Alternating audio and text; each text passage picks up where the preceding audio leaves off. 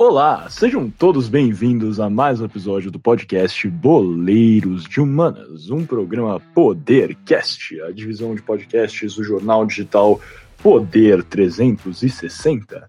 Como sempre, eu sou um de seus co-apresentadores, Miguel Galute Rodrigues, diretamente de São Paulo. Estou aqui hoje com Guilherme Ribeiro Paturi, diretamente de Brasília dessa vez. Ele não está mais em Toronto, no Canadá, está em Brasília, não é mesmo, Gui?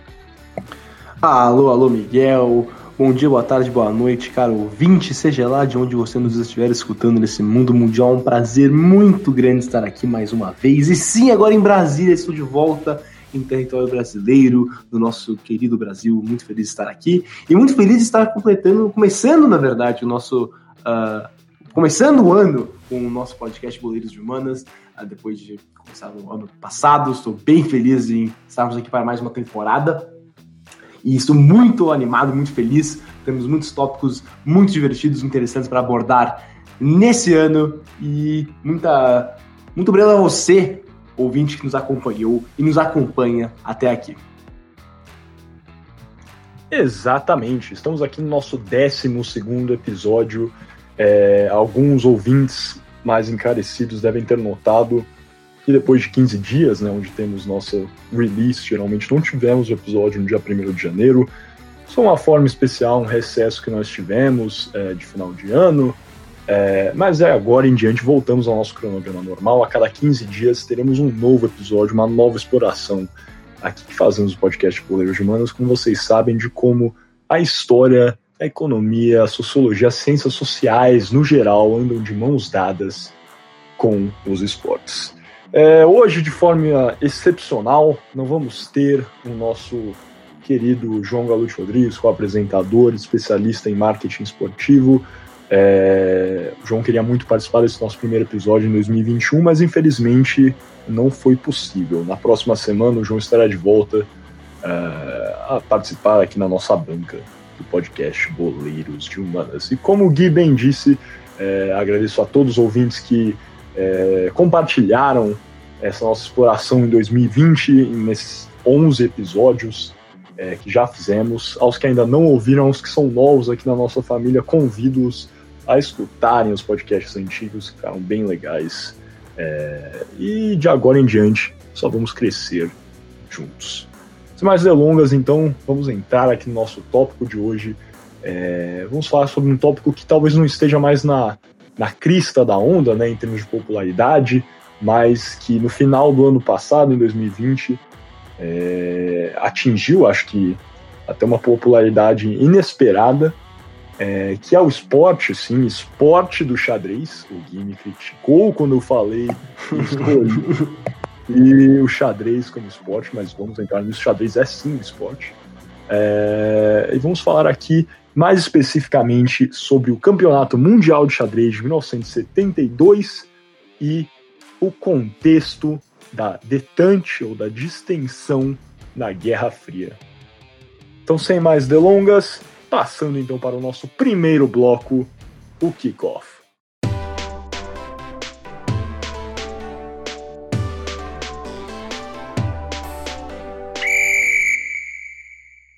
Bem, passando agora para o nosso kickoff, lembrando mais uma vez que você está ouvindo o podcast Boleiros de Humanas, um programa Podercast, divisão de podcasts do jornal digital Poder 360. E antes da gente entrar realmente no xadrez, é importante dar aquela tradicional contextualizada do Boleiros de Humanas e que a gente sempre aborda o lado histórico é, do esporte antes de entrar de cabeça no esporte em si. E agora, como a gente vai falar sobre o, o xadrez e como o, o, o jogo uh, teve uma relevância forte durante a Guerra Fria, nada mais apropriado do que falar aqui um pouco sobre os anos 60 e 70, que, como muitos devem saber, uh, foi talvez o auge temporal da Guerra Fria.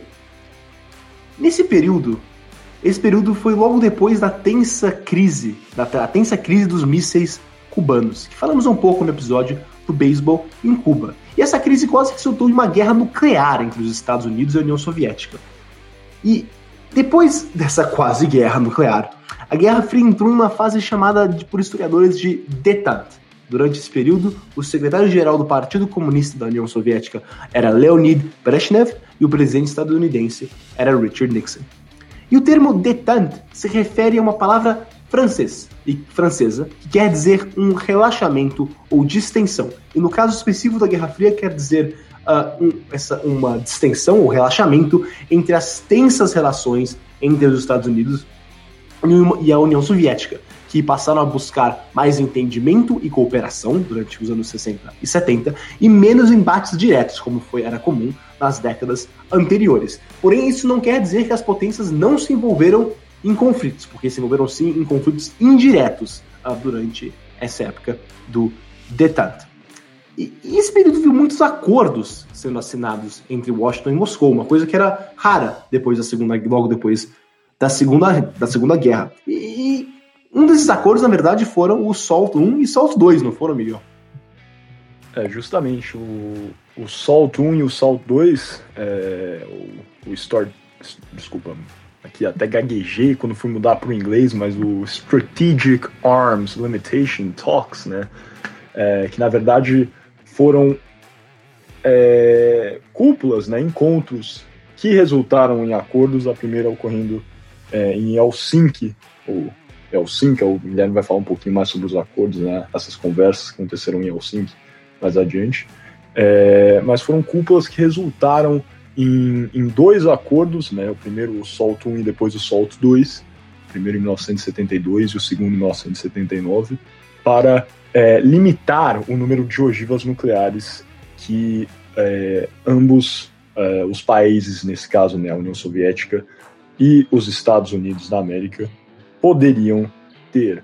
É, isso é muito importante, né, porque na época o que prevalecia, na verdade, a, a política que prevalecia até o momento, antes dessa, dessa reaproximação, não, sei se reaproximação, mas o mínimo de extensão, é, clima de mais conversa entre é, a União Soviética e os Estados Unidos, é, era uma política de contenção né, nos Estados Unidos, no mínimo. A gente via isso muito com Kennedy, onde era necessário conter é, o avanço do comunismo. Kennedy se envolveu de forma mais bélica, né, ele criticou por várias vezes o presidente Eisenhower por, às vezes, é, favorecer medidas internas. Falamos bastante sobre isso no podcast sobre a crise dos mísseis de Cuba.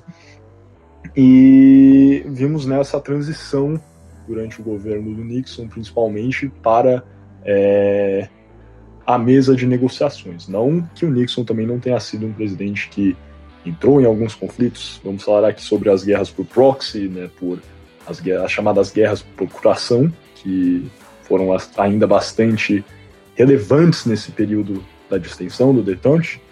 É, mas é sempre importante ressaltar esses acordos, e principalmente os acordos do SALT 1 e do SALT 2, que de fato limitaram o número de ogivas nucleares é, que a União Soviética e os Estados Unidos tinham no momento, porque, como sabem, a, a corrida armamentícia, né, a corrida nuclear, é componente crucial na Guerra Fria, nesse período, onde é, a produção massiva, né, maciça de, de armas nucleares pelos Estados Unidos e pela União Soviética, por vezes foi utilizada como, como forma de, de barganhar é, em situações é, de conflito entre as duas superpotências, não é, Gui? Exatamente. E, e, você tocou um pouco, Miguel, mas eu vou entrar aqui um pouco mais profundamente. É nos acordos de Helsinki, o Helsinki, depende como você se refere à capital da Finlândia, é que foi firmado é também ali no, nos, nos meio dos anos 70. E esse tratado foi acordado entre a União Soviética, os Estados Unidos e outros 33 países europeus. E foi importante para buscar melhorar as relações entre Moscou e o Ocidente, é porque esse acordo promovia uma maior cooperação entre os dois lados. Mas ele também foi tido como uma grande vitória a União Soviética, porque ele efetivamente reconheceu os ganhos territoriais de Moscou no leste europeu. É porque esses ganhos é, feitos pela União Soviética no leste europeu depois da Segunda Guerra, até esse ponto não eram necessariamente reconhecidos pelo Ocidente, mas a partir dos acordos de Helsinki, é sim foram reconhecidos. Mas é, é bom sempre lembrar que a época de detente, apesar dos acordos de Helsinki, do SALT 1 e do SALT 2, não foi uma época só de cooperação e tratados Porque mesmo que as superpotências não estivessem se enfre enfrentando frequentemente diretamente, como haviam feito em Berlim em 1961, em Cuba em 1962, ainda haviam muitos conflitos indiretos. Na era do detente, Washington e Moscou olhavam para o terceiro mundo para lutarem em guerras por proxy, ou guerras por procuração em português, uh, por eles, de uma certa forma. Isso queria dizer que os Estados Unidos e a União Soviética usavam países menores e mais fracos, como por exemplo o Vietnã, Coreia do Sul ou o Afeganistão, para os substituírem no conflito armado, assim evitando se enfrentarem diretamente.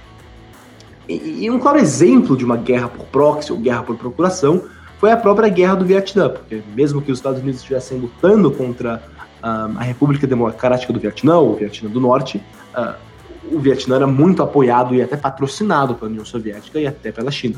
Então acabava que, mesmo com que os Estados Unidos estavam lutando oficialmente contra o Vietnã, os Estados Unidos também enfrentavam, de uma certa maneira, uh, a União Soviética, que, que estava realmente lutando nessa guerra uh, por procuração via o Vietnã.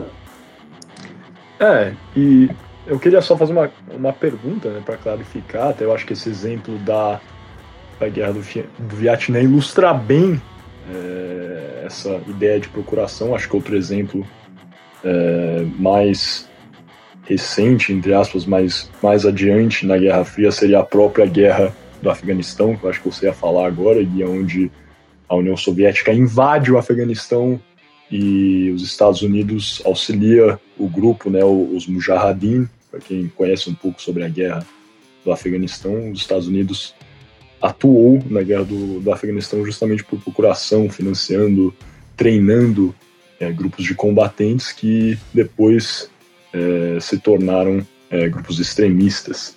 É, outro dia vamos falar sobre a guerra do Afeganistão. Inclusive, né, muito interessante a, a guerra do Afeganistão devido ao boicote às Olimpíadas de 1980 é, em Moscou por parte dos Estados Unidos e outros países. É, mas tudo isso só para clarificar, Guinha, a pergunta se a guerra do Vietnã de fato se enquadra nesse período da detente de forma integral ou, ou se ainda se baseia um pouco mais naquela política da contenção que foi tão presente no governo do Kennedy, até mesmo do, do Lyndon B. Johnson, onde era importante né, ter essa, essa contenção de fato é, para que o comunismo, o perigo vermelho, não se alastrasse pelo mundo, ou se a guerra do Vietnã pode ser considerada de fato como integrante né, desse, desse período da política da, da distensão do detente. Então, esses períodos que a gente divide a Guerra Fria, nesse período de contenção, o detente, esses períodos são muito fluidos, eles não têm, digamos, um ano é, específico servindo como barreira entre os dois. É, os eventos acabam fluindo de um período para o outro. Eu concordo com você, Miguel, que a Guerra do Vietnã em si deveria ser classificada mais um período de contenção, mas quando ela termina em 1975, ela também pode-se dizer que fez parte do detente. Mas eu concordo que, por óbvio, o conflito, a maior parte do conflito foi sim na época de contenção. E, e mas outros conflitos que não podem ser chamados de guerras por procuração, essas guerras de proxy, também aconteceram durante o período de detente, principalmente dentro do bloco soviético. E para entender esses conflitos dentro do bloco soviético, é importante uh, explicar rapidamente a doutrina Brezhnev, que foi uma diretriz criada pelo Leonid Brezhnev, uh, como disse antes, secretário-geral do Partido Comunista da União Soviética. Uh, e essa diretriz, criada em 68, dizia que qualquer ameaça a qualquer governo comunista em qualquer país no bloco do leste seria uma ameaça a todos os países integrantes do Pacto de Varsóvia. E essa doutrina foi usada para justificar a invasão soviética da Tchecoslováquia em 1968, que foi é, um, um, conflito que não pode ser considerado é, de proxy, porque foi realmente um conflito entre a União Soviética e um país que a Tchecoslováquia que não era necessariamente apoiada pelos Estados Unidos. Uh, pelo motivo que uh, na Tchecoslováquia estava acontecendo a Primavera de Praga, que foi um movimento uh, que promovia reformas liberais no país, como, por exemplo, a liberdade de imprensa e a liberdade de religião. Mas, devido à doutrina Brezhnev, a União Soviética esmagou essas reformas. Mas agora é sempre importante ressaltar e até ter em vista que o detente foi um período muito grande e muito importante da Guerra Fria. E por isso seria impossível falar sobre todos os eventos que marcaram essa era de distensão. Então recomendamos para vocês, caros ouvintes, que vocês sempre é, usem esse nosso podcast como uma porta de entrada para lerem mais sobre esses períodos. Por mais que eu gostaria de ficar aqui por três horas falando sobre o período de detente, é, e entrando em detalhes mais, mais específicos, minuciosos, é, não temos tempo aqui no nosso kickoff, porque já estamos estourando o tempo desse bloco, inclusive. Então, não dá tempo para mais nada desse bloco, como eu já disse. Então passamos agora para o nosso segundo bloco do podcast Boleiros de Humanas, o Toco e Meoi.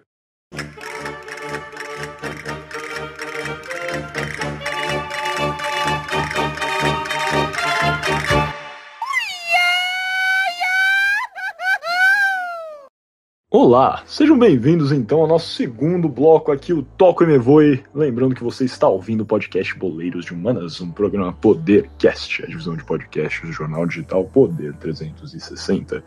Como sempre, relembrando aqui vocês, caros ouvintes, para ficarem mais ligados nas nossas personalidades, eu sou Miguel Galute Rodrigues, diretamente de São Paulo, falando aqui, conversando com a nossa banca hoje integrada pelo meu co-apresentador Guilherme Ribeiro Paturi, de Brasília.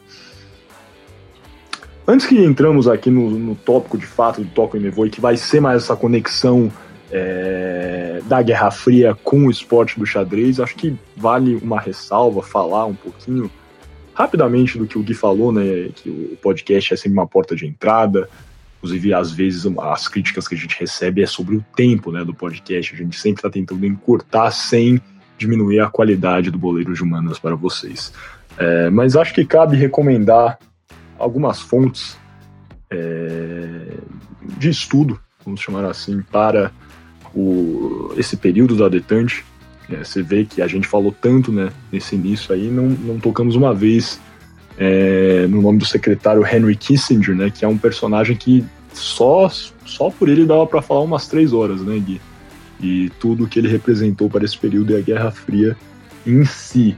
Mas, de, de forma geral, acho que cabe a gente recomendar aqui, é, primeiramente, um episódio do próprio Boleiro de Humanas que a gente produziu é, nessa nossa primeira leva de episódios, não lembro exatamente o número, mas se vocês buscarem o episódio do Boleiro de Humanos sobre a diplomacia do ping-pong, que falamos, onde falamos bastante sobre o Nixon, sobre o próprio Kissinger e contamos sobre a reaproximação é, dos Estados Unidos com a China de Mao. Então aí é um episódio é, que é bastante marcante desse período da, da detente e é onde falamos bastante também sobre o que foi essa política externa. Então aí é uma fonte, sem querer puxar a sardinha para o nosso lado, né, entre aspas aí, mas cabe a pena, vale a pena né, ouvir esse, esse episódio, ficou bem legal, bem interessante, e é sobre um tópico que algumas pessoas também não conhecem, que é a diplomacia do ping-pong. E em segundo lugar, eu gostaria só de falar um pouco sobre um livro que eu uso, utilizo muito aqui no podcast é, como fonte, que é um livro americano, chama Rise to Globalism, é, dos autores, é de dois autores, é o Stephen E. Ambrose e o Douglas de Brinkley, que são historiadores, comentaristas políticos, é, professores de, de universidade. É bastante legal porque ele fala sobre a política externa dos Estados Unidos desde 1938, ou seja, até né, no, na Segunda Guerra Mundial, passando é, do FDR por Truman e vai até os anos 90. Então é realmente uma recapitulação é, extensa da política externa dos Estados Unidos e é um, é um livro bastante bom esse do Ambrose e do Brinkley, não é? É um livro que o Gui também já utilizou e é um que eu sempre releio quando eu estou fazendo esses episódios da Guerra Fria. Ah, sim, é um belo livro, recomendo também, ah, com certeza. Eu também gostaria de recomendar um ah, que se chama Governar o Mundo, escrito pelo autor também norte-americano ah, Mark Mazauer. Ele é um livro também que, que, que fala sobre as relações internacionais desde os anos desde 1815 até recentemente, mais ou menos 2010, ele, quando o livro termina, uh, ele faz uma fala muito bem sobre a diplomacia durante a Primeira e a Segunda Guerra e a Guerra Fria principalmente. Então também recomendo muito esse livro para entender melhor o período do detente e a Guerra Fria em geral. Exatamente. E vocês podem estar se perguntando por que a gente está falando sobre xadrez. Xadrez é lá um esporte, como eu falei, o Gui me criticou quando eu escolhi o xadrez. Meus amigos enxadristas, para quem não sabe, esse é o título, é alcunha dada aos jogadores profissionais de xadrez, um enxadrista. É... O xadrez ganhou uma notoriedade, como eu falei, uma popularidade no final do ano passado, acho que é muito devido à minissérie do Netflix, O Gambito da Rainha, inspirada no livro, né? É, Gambito da Rainha, que são a, a minissérie eu assisti, achei boa. É, os episódios são um pouco longos, mas não são tantos. Então, para quem tiver um tempinho, recomendo, vale a pena assistir. E o livro ainda não li, mas também já ouvi várias coisas boas. É, mas o, o, xadrez ganhou, né? Acho que uma popularidade grande nesses muitos últimos tempos e reportagens sobre é, como a busca por saídas de xadrez, aberturas de xadrez cresceram nesses últimos tempos no Google, etc. Acho que muito diz respeito é, à popularidade dessa série, Gambito da Rainha, que foi tão importante. E a gente não gosta, né, de abordar esses tópicos quando eles estão é, super saturados. Então, como eu falei, não estamos aqui na crista da onda, mas ainda estamos utilizando, né, conversando um pouco sobre o xadrez nesse momento. Então, sem mais delongas, vamos entrar aqui no no ambiente histórico que de fato caracteriza né, esse evento que foi o Campeonato Mundial de Xadrez de 1972. Como vocês podem imaginar, tivemos aqui um, um, um evento histórico durante a Guerra Fria. Vamos ter dois lados, um representado pela União Soviética e o outro representado pelos Estados Unidos. E na final do Campeonato Mundial de Xadrez de 1972, foi exatamente isso que aconteceu, onde um soviético jogou contra um norte-americano. Então, entrando no lado soviético aqui, representado pelo enxadrista Boris Spassky. Olha, eu acho que eu estou pronunciando errado, mas o nosso querido linguista Guilherme Ribeiro Paturi vai rapidamente buscar o nome do Boris no Google Tradutor e daí ele vai informar para a gente a pronúncia certinha. Mas o Boris soviético para os que não sabem, os soviéticos é, dominaram por muitos anos é, o, o, xadrez internacional, sempre é, tiveram grandes jogadores de xadrez e atualmente eu acho que está tendo uma mudança. Existem grandes enxadristas chineses, é, da Índia, mas ainda assim existem é, jogadores russos é, de outros países que integravam né, a antiga União Soviética, que é, demonstra né, essa tradição do xadrez soviético, do xadrez russo. E nessa época, né, no auge da Guerra Fria, entre aspas, é quase, acho que tombando para a queda da Guerra Fria, o... a União Soviética era simplesmente soberana no xadrez. Era difícil ver jogadores é, do Ocidente vencerem jogadores do Oriente, da União Soviética. E o Boris Spassky foi o campeão mundial de xadrez por três anos, de 1969 até 1972. É, ele, inclusive, é o campeão mundial de xadrez mais antigo vivo no mundo. E ele teve uma longa história no xadrez. Ele jogou uma partida que valia o título mundial em 1966 e perdeu para o também soviético Tigran Petrosyan, armênio, em 1966, então só para demonstrar nessa né, final jogada entre dois soviéticos. E a miúde era o caso, é, a final era geralmente jogada entre dois soviéticos, porque, é, como havia falado já, como já falei, a, a União Soviética tinha a, os jogadores com mais destreza, maior proeza no mundo do xadrez. Spassky era natural de Leningrado, atual São Petersburgo, e reza a lenda que o Spassky aprendeu a jogar xadrez com apenas 5 anos.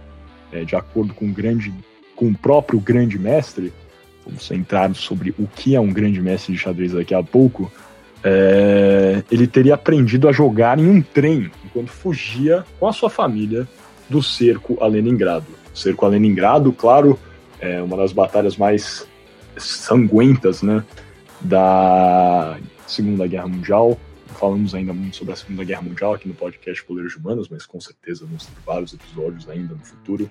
O cerco a Leningrado foi a batalha que durou 900 dias, é, de setembro de 1941 até janeiro de 1944, mais ou menos, é, onde a Alemanha nazista, a Finlândia e a Itália tentaram tomar a cidade de Leningrado e, é, na verdade, a tomada dessa cidade era um dos três principais objetivos da Operação Barbarossa, que foi né, a, a operação nazista para tentar tomar a União Soviética, que obviamente, como sabemos aqui, não obteve o êxito que Hitler esperava. E então acho que desde cedo demonstra, né, pelo esse histórico dos Spassky, ele foi uma pessoa que conviveu com com conflito desde uma cidade uma, uma idade muito pueril. Ele esteve embedado nesse esse processo histórico que foi a Segunda Guerra Mundial, que foi o cerco a Leningrado. Então, é, ele participar também de um evento tão importante como foi esse Campeonato Mundial de Xadrez de 1972 para a Guerra Fria, acho que era meio. Eu não acredito em destino, não acredito em sorte, esse tipo de coisa, mas é algum tipo de. É, é até poético, né? Eu até diria, não é mesmo, Gui? Ah, sim, com certeza. Eu só queria adicionar também, você mencionou sobre o, o cerco a Leningrado. Leningrado, que atualmente é a cidade, uma, talvez a cidade russa mais importante, ou segundo mais importante, depende do que você fala, obviamente, uh, que é São Petersburgo. Um, e, e, esse cerco a Leningrado, apesar de ser uma batalha muito importante da Segunda Guerra, a Operação Barbarossa, ela não é muito lembrada entre historiadores que geralmente uh, dão mais foco à, à guerra, não, a batalha de Stalingrado até o, o, a quase chegada do exército nazista a Moscou e acabam passando um pouco por cima do cerco a Leningrado, apesar de ser uma batalha muito sangrenta e muito importante também, não só para a Operação Barbarossa, mas para a Segunda Guerra Mundial inteira. É justamente, o cerco a Leningrado foi uma das batalhas mais é, sanguentas, né, da Segunda Guerra Mundial e que às vezes não, não recebe a devida atenção da, dos historiadores, mas é de fato importantíssima para compreender o que foi a Operação Barbarossa. Sem mais delongas, antes de entrarmos aqui, apresentarmos uh, essa nossa segunda parte, né? Quem foi o nosso norte-americano que batalhou contra o Boris Spassky no Campeonato Mundial de 72. Acho que cabe falar um pouquinho sobre o que é um grande mestre de xadrez ou um grão-mestre de xadrez, se você está nos ouvindo de Portugal. É, o grande mestre de xadrez é um título é, dado pela Federação Internacional de Xadrez, inventado em 1950, e é uma alcunha concedida aos enxadristas que batem uma série de critérios. É, são estes. Vou falar aqui para você, você que é um enxadrista amador e quer se tornar um grande mestre de xadrez, preste muita atenção que essa parte do podcast é para você. Número 1. Um, possuir um ranking pela Federação Internacional de Xadrez igual ou superior a 2.500 para homens e 2.300 para mulheres. Esse ranking é baseado no chamado rating, rating Elo, cunhado pelo mestre de xadrez húngaro e físico Arpad Elo, que esse ranking utiliza as partidas jogadas é, pelos enxadristas calculando vitórias, empates e derrotas, levando em consideração também a proeza dos adversários em cada partida. E daí ele organiza, né, por meio desse ranking, de forma mais justa os, os jogadores de xadrez é, exprimindo a destreza desde um nível considerado iniciante para grão-mestre. Para utilizar aqui um exemplo, acho que a maioria dos nossos ouvintes adora futebol também, como a gente, é como se o São Paulo, por exemplo, vamos usar um time aleatório aqui sem nenhum tipo de clubismo, São Paulo jogasse contra a equipe do Liverpool e vencesse, teria uma pontuação X, aqui o Liverpool considerado né, um, um adversário mais forte e depois jogasse a próxima partida contra o 15 de Jaú, meu querido 15 de Jaú, cidade de Jaú, belíssima cidade, é, e também vencesse essa, essa partida, essa vitória teria uma pontuação Y, é, sem querer menosprezar o 15 de Jaú, que é uma equipe forte, mas é um pouco mais fraca do que o Liverpool. Então, é exatamente isso que o Rating Elo faz. Ele, ele dá pontos para vitórias, mas ele também considera, por óbvio, é, o adversário de cada partida.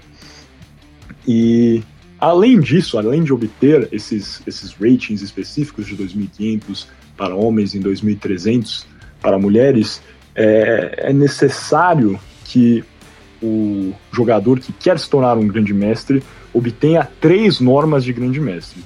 Você pode estar perguntando o que é uma norma de grande mestre. Uma norma, na verdade, é, uma, é um torneio específico que deve ser jogado para se tornar, é, para atingir a alcunha de grande mestre. É, e um torneio com norma seria, é, para, para o torneio satisfazer né, o critério de uma norma, o torneio deve ter ao menos três grandes mestres em seus participantes, e estes devem ser de países diferentes deve contar com pelo menos nove rodadas, além de um controle de tempo que não deve exceder 120 minutos, ou seja, duas horas. Também, um árbitro internacional da Federação Internacional de Xadrez deve estar presente no torneio, e o desempenho do jogador nos três campeonatos, ou seja, nesses três campeonatos das normas, deve ser igual ou superior a 2.600 no rating elo.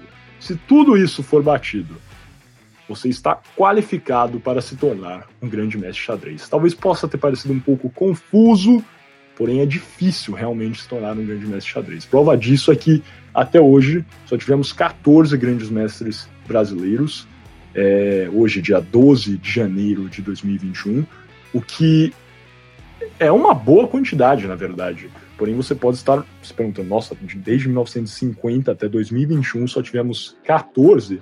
É, talvez se compararmos a outros países com mais tradição, como a Rússia, possa parecer um número menor.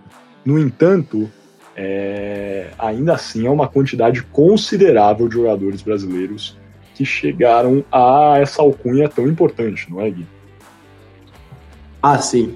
É, pessoas passam suas vidas inteiras buscando é, o título de grão-mestre, ou grande mestre do xadrez. Então, é justamente o que você disse, Miguel, é um caminho bem difícil e apesar de o Brasil não ter tantos, é, é uma coisa boa que teremos temos 14 e, e, que muitos deles disputam campeonatos mundiais e até se saem bem. Exatamente. É, então aqui sem mais delongas vamos apresentar, né, depois dessa desse leve aside, quem foi o representante norte-americano na final do Campeonato Mundial de 1972. De um lado já temos o Boris Spassky, do outro lado temos o Bob ou Robert James Fischer, norte-americano. Como vocês devem ter chutado, o Bob Fischer se tornou campeão mundial em 1972, ou seja, venceu a partida contra o Boris Spassky. É, e ele foi campeão mundial de 1972 até 1975. É, o Bob Fischer é um enxadrista prodígio, com apenas 13 anos venceu a, a chamada partida do século, que foi uma partida é, entre ele, Bobby Fischer e o também bastante é, forte Donald Bryan, que é considerado um dos melhores enxadristas norte-americanos dos anos 1950, 1960. Chegou ao nível de mestre internacional, que é um abaixo do grande mestre. E o estilo ofensivo de Fischer, com apenas 13 anos, foi louvado, é, onde ele cometia sacrifícios estratégicos e o método dele de jogar foi bastante estudado, ou seja, que um jogador de 13 anos tendo seu método estudado. Então, é o que a gente vinha falando. Esses jogadores, é, vários jogadores jogam a vida inteira para chegar ao nível de grande mestre de xadrez, no entanto, tem alguns prodígios que conseguem atingir é, esse nível com uma idade é, bastante jovem. Hoje em dia existem jogadores, eu falava da Índia, para vocês que entrarem aí no site da Federação Internacional de Xadrez, vocês podem buscar é, pelos grandes mestres em termos de idade. Lá, se não me engano, tem jogadores da Índia com seus 11, 10 anos que já são grandes mestres. Com 14 anos, passando um pouco mais à frente, Bob Fischer venceu o Campeonato Nacional de Xadrez dos Estados Unidos. E com 15, ele alcançou o patamar de grande mestre. À época, ele era o mais novo grande mestre do mundo.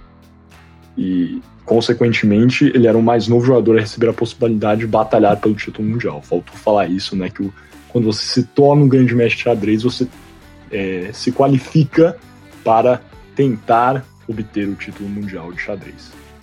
No Campeonato Nacional de 1963-64, ele venceu o título de forma impecável, com 11 vitórias em 11 jogos. Ele tinha apenas 20 anos. Em 1971, já com 28 anos, ultrapassou o jogador qualificado no topo, sendo este Boris Spassky, e chegou ao topo do ranking mundial com rating elo de 2.785. Estava aí ranqueado acima do campeão mundial, Boris Spassky, 120 pontos, mais ou menos, na verdade, à frente de Boris Spassky, sendo a maior distância entre o jogador no primeiro lugar e o segundo lugar do ranking da FIDE. É, e o rating de 2,785 permaneceu um recorde até 1990, quando foi batido pelo exímio enxadrista, alguns já devem conhecer, o soviético Gary Kasparov. Gary Kasparov, que até hoje em dia é vivo, é famosíssimo, é, detém, né? Acho que o título, vários vão concordar, como o enxadrista é, mais famoso da história, Gary Kasparov, que era russo, é, na verdade do Azerbaijão, né? nasceu no Azerbaijão, mas é, sempre jogou pela bandeira soviética. Então agora que vocês já conhecem né, os dois jogadores aqui, é, os melhores jogadores do mundo à época, é, vamos entrar no Campeonato Mundial de 1972, jogado na Islândia. Como o Gui já apresentou, como já entramos aqui é, no início do podcast, a partida né, foi jogada em um período de, de polarização, embora tivesse tivéssemos mais acordos, negociações entre a União Soviética e os Estados Unidos, ainda era um período de polarização entre as duas superpotências na Guerra Fria. Então, é, esses eventos esportivos que ocorriam na época sempre tinham uma carga política bastante forte. O sentimento de nós contra eles estava sempre presente é, em campeonatos e o Campeonato Mundial de 1972 de xadrez não foi diferente. É importante frisar que a final jogada entre Bob Fischer e o Boris Spassky, conhecida como o match do século, é... ocorreu, como já falei aqui, em um período de bastante domínio dos soviéticos é, no mundo do xadrez. Na verdade, a escola de xadrez soviética tinha um domínio de 24 anos do título do campeonato mundial de xadrez. É, e o Spassky era o mais recente detentor de um título de uma linhagem de campeões mundiais que estendia desde 1948. Ou seja, é, para os Estados Unidos vencer essa essa alcunha, se tornar, né, chegar a esse posto, demonstraria é, aquela ideia de superioridade que os políticos americanos sempre estavam tentando atrelar aos americanos norte-americanos contra os soviéticos, aí demonstrando a importância, né, é, que era dada a esse jogo, a um, a um esporte que era sempre controlado pelos soviéticos, então para os americanos chegarem à final e terem chances de vencer é, era algo que foi assim alçado exponencialmente no campo da política, não é, Gui? Exatamente. Os soviéticos tinham uma domin... como você falou muito Miguel, dominavam inteiramente o campeonato mundial. Uh, bem, é, o, o esporte de xadrez em geral, sempre ganhando os campeonatos mundiais de xadrez. Vamos falar um pouco mais disso no arremate, só que eles ganharam diversas vezes, e sim, e é isso, para a União Soviética, para os, aliás, os Estados Unidos chegaram na final contra a União Soviética com chances de vencer, depois da domin, essa dominação completa da União Soviética no esporte. Foi muito importante, até lembra um pouco, Miguel, eu acho, você vai concordar comigo, a, a Batalha do Gelo, quando o time de hockey da, dos Estados Unidos enfrentou o time de hockey que era dominante da União Soviética. Então, sim, foi extremamente importante a partida e extremamente improvável até. E, e caiu num momento bom, em que as relações entre os países estavam melhores, mas mesmo assim com toda aquela tensão da Guerra Fria, mesmo em meio ao detente. Exatamente. E é, justo por esse motivo tinha essa pressão sobre os dois jogadores. Acho que internamente no campo soviético, né, os Spassky é, enfrentavam uma grande pressão é, para vencer em um campo em que é, a União Soviética sempre dominou, igual você falou aí no rock no gelo, a, a Rússia até hoje é bastante forte. É, e, e, e, o milagre no gelo, você falou exatamente, eu acho que foi batalha, mas é milagre, eu acho. Miracle on Ice. mas justamente. Confundir tem... com a Batalha dos Aflitos. É, é, Batalha dos Aflitos, galato como um gato, cara, para os nossos amigos gremistas aqui. mas É, é, com certeza tem bastantes paralelos que podem ser feitos com, a, com o milagre no, no gelo, mas eu acho que até a, a própria localização é simbólica, né? Se for parar para pensar, a Islândia sendo o ponto, entre aspas, no centro desses dois países, se for parar para pensar, e tudo que estava nesse, nesse jogo, né, nesse match, foi conhecido como match do século, mostrando como era um ponto é, de oposição de dois lados bem opostos e cometendo um pleonasmo aqui, claro, mas é, tinha essa pressão para o espaço vencer, é, porque era um campo que os soviéticos sempre dominaram e a pressão também ocorria com Fischer, apesar do norte-americano criticar é, o seu país abertamente, até falando que os, que os Estados Unidos não tinham uma cultura tão avançada, que não davam importância devida ao xadrez, assim como os soviéticos davam. É, ele também carregava né, esse fardo para vencer, porque os Estados Unidos jamais havia tido um campeão internacional, é, um campeão mundial de xadrez.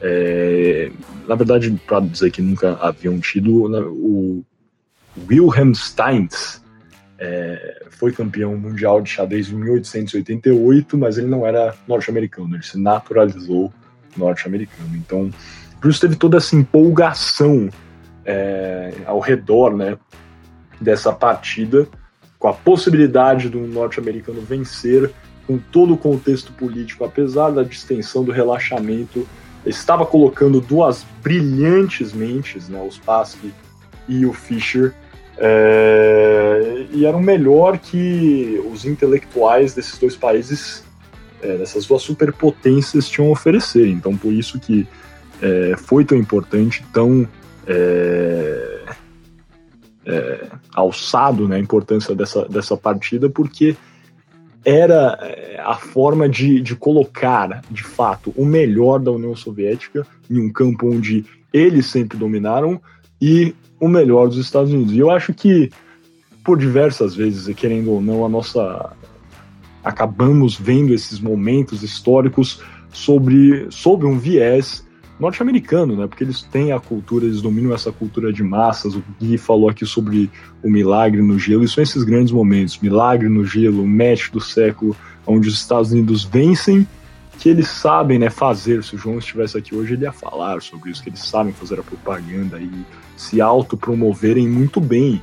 É, quando em outros assuntos, onde os soviéticos também foram vitoriosos em momentos é, no campo do esporte, não recebem tamanha importância é, porque não foram os Estados Unidos. Né? Os Estados Unidos sabem modificar muito bem. A gente falou aqui sobre a Segunda Guerra Mundial, acho que um exemplo crasso disso seria é, como, com o passar dos anos, cada vez mais é, os indivíduos acham que quem ganhou a Segunda Guerra Mundial foi os Estados Unidos na, no dia D, né, na Normandia, mas o Gui vai concordar que quem ganhou, na verdade, foi o camarada Stalin é, na, na, no Oriente, né? Na verdade, a, a participação da União Soviética foi é, muito mais importante, não é nenhum exagero falar isso, é, para a derrota da Alemanha nazista.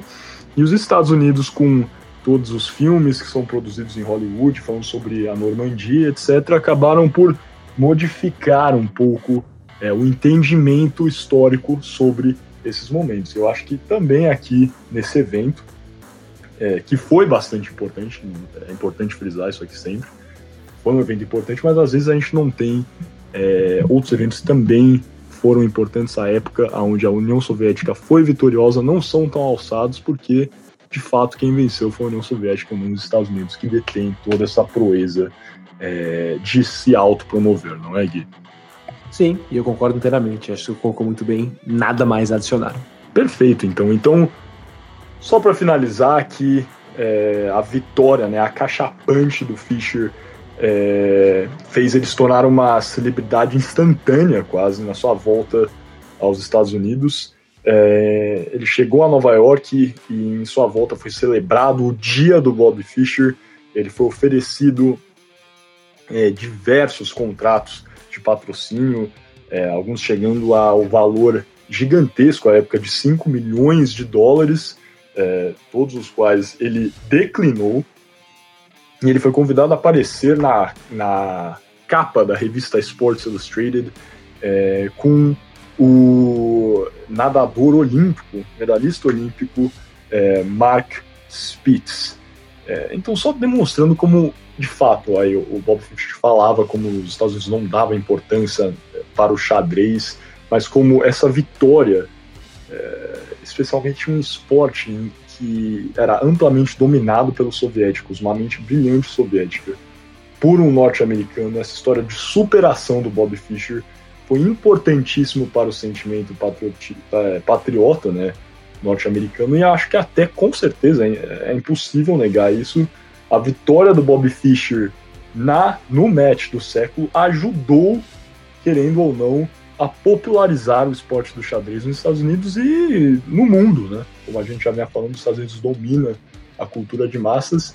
Quem sabe se o Boris Spassky tivesse vencido essa partida, não teria tanta importância o match do século, não seria tão lembrado pela nossa história cada vez mais americanizada e o xadrez não teria essa grande importância. Quem sabe se teríamos o gambito da rainha se o nosso Bob Fischer não vencesse é, o match do século. Inclusive, eu não sei tanto a respeito, mas a história do Gambito da Rainha, né, da minissérie, é bastante semelhante até à do match do século. Tem vários é, aspectos semelhantes, sejam do personagem principal, que é um é, prodígio jovem que vai, viaja para participar no campeonato mundial e vencer né, o grande mestre soviético, campeão mundial mais experiente. Então, é, eu acho que tudo isso, né, essa inspiração do Gambito da Rainha na história do Bobby Fischer, tudo demonstra como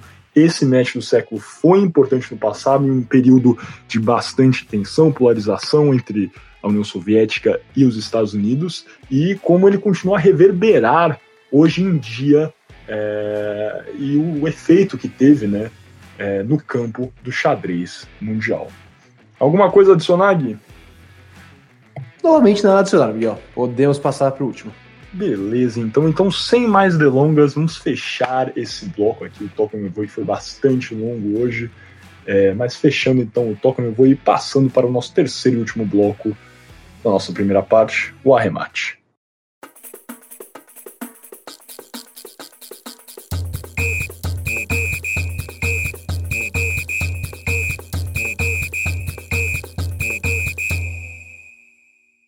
Muito bem, lembrando que você está ouvindo o podcast Boleiros Humanas, o programa Podercast, a divisão de podcasts do Jornal Digital Poder 360. Então, agora passando para o nosso terceiro e último bloco da primeira parte, o arremate. E aqui vamos falar um pouquinho das estatísticas dos campeões mundiais de xadrez mais recentes. Mais recentes, digo mais ou menos desde o, uh, da Segunda Guerra, mais ou menos desde o 1945. Mas é importante ressaltar que desde 2014 o Campeonato Mundial de Xadrez é disputado em dois, dois anos. E o formato desse Campeonato Mundial mudou uh, muito ao longo da história, passando desde serem campeonatos não reconhecidos ou não oficiais até campeonatos bem oficiais, patrocinados obviamente pela Federação Internacional de Xadrez. Uh, mas sim, desde 2014 o Campeonato Mundial de Xadrez é disputado em dois, dois anos. E desde 2000, enxadristas indianos e noruegueses têm dominado quase que completamente o esporte. Uh, o enxadrista Viswanathan Anand, acabei de decepar a pronúncia, me desculpe ao senhor Anand, é, que é natural de Chennai, na Índia, conquistou cinco títulos mundiais desde 2000, realmente sendo um fenômeno esse grão-mestre do xadrez indiano. Mas por outro lado, Miguel, o melhor jogador de xadrez do mundo hoje é o norueguês Magnus Carlsen, que venceu todas as edições dos mundiais de xadrez desde 2013 derrotando até o indiano, é, enxadrista indiano Viswanathan Anand, que eu falei anteriormente, nas edições de 2013 e 2014.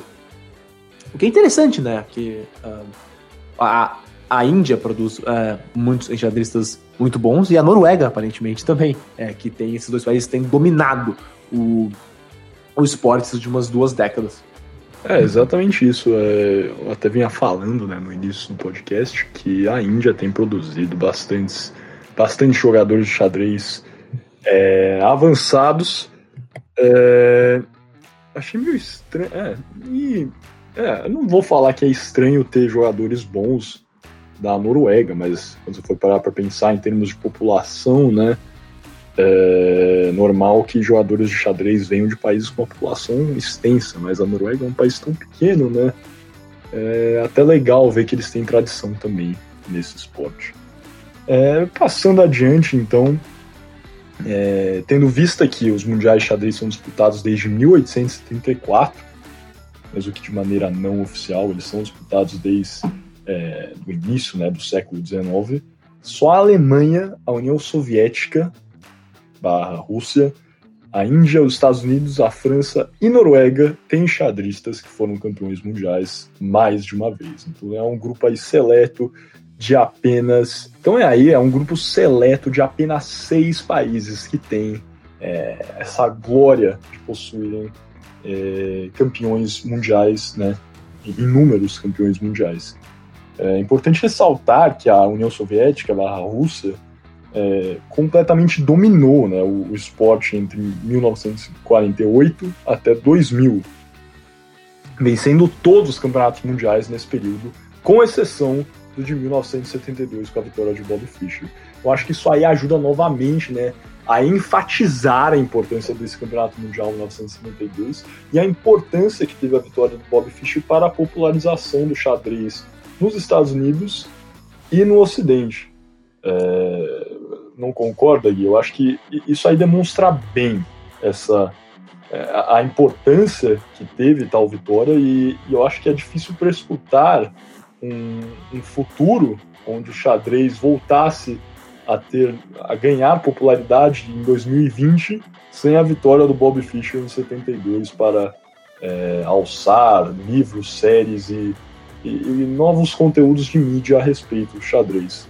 Eu concordo. E também eu queria é, contar uma história também sobre os mundiais de xadrez, que, como você explicou muito bem no, no Toque Me Voe, que é em 72, o Bobby Fischer foi campeão. Só que no uh, campeonato subsequente, em 75, o Bobby Fischer chegou à final, e onde ele iria disputar a final com outro soviético, dessa vez o Anatoly uh, Karpov, mas ele se recusou, o Fischer se recusou a jogar o, uma melhor de 24 jogos, que era considerado padrão na época, e a Federação Internacional de Xadrez não conseguiu buscar um acordo entre o Fischer e o Karpov.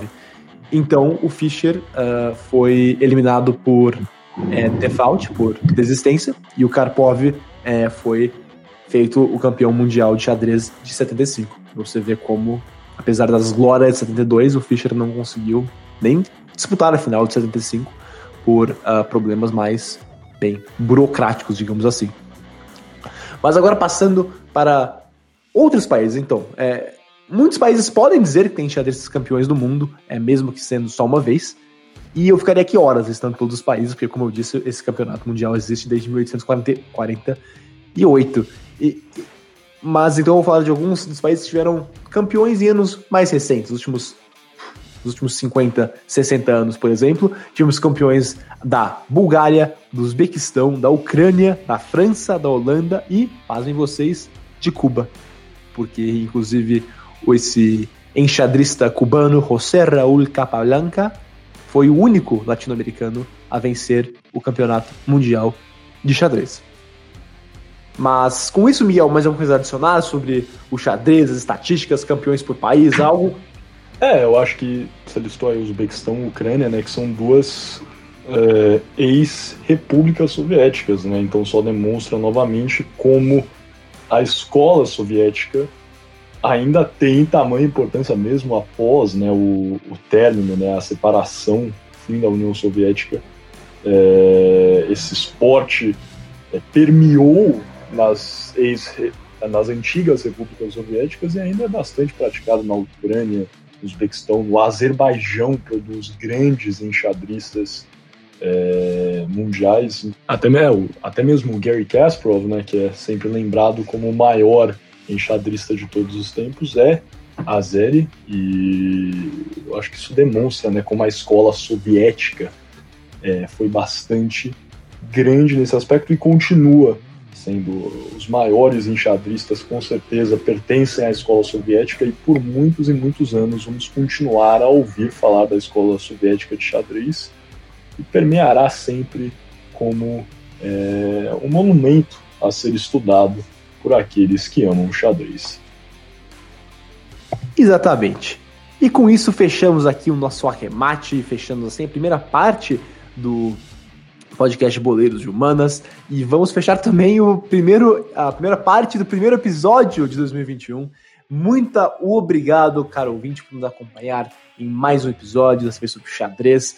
Tenho certeza que você aprendeu uma coisa nova nesse episódio, porque eu não sabia praticamente nada, estudei bastante para esse programa e modéstia à parte, acho que ficou bem legal.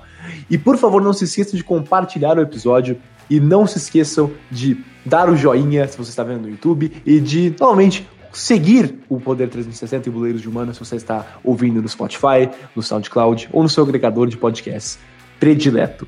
E não se esqueça também de nos acompanhar para a segunda parte desse episódio, o nosso shootout e alternadas, onde vamos ter um pequeno quiz sobre o episódio e sobre o xadrez.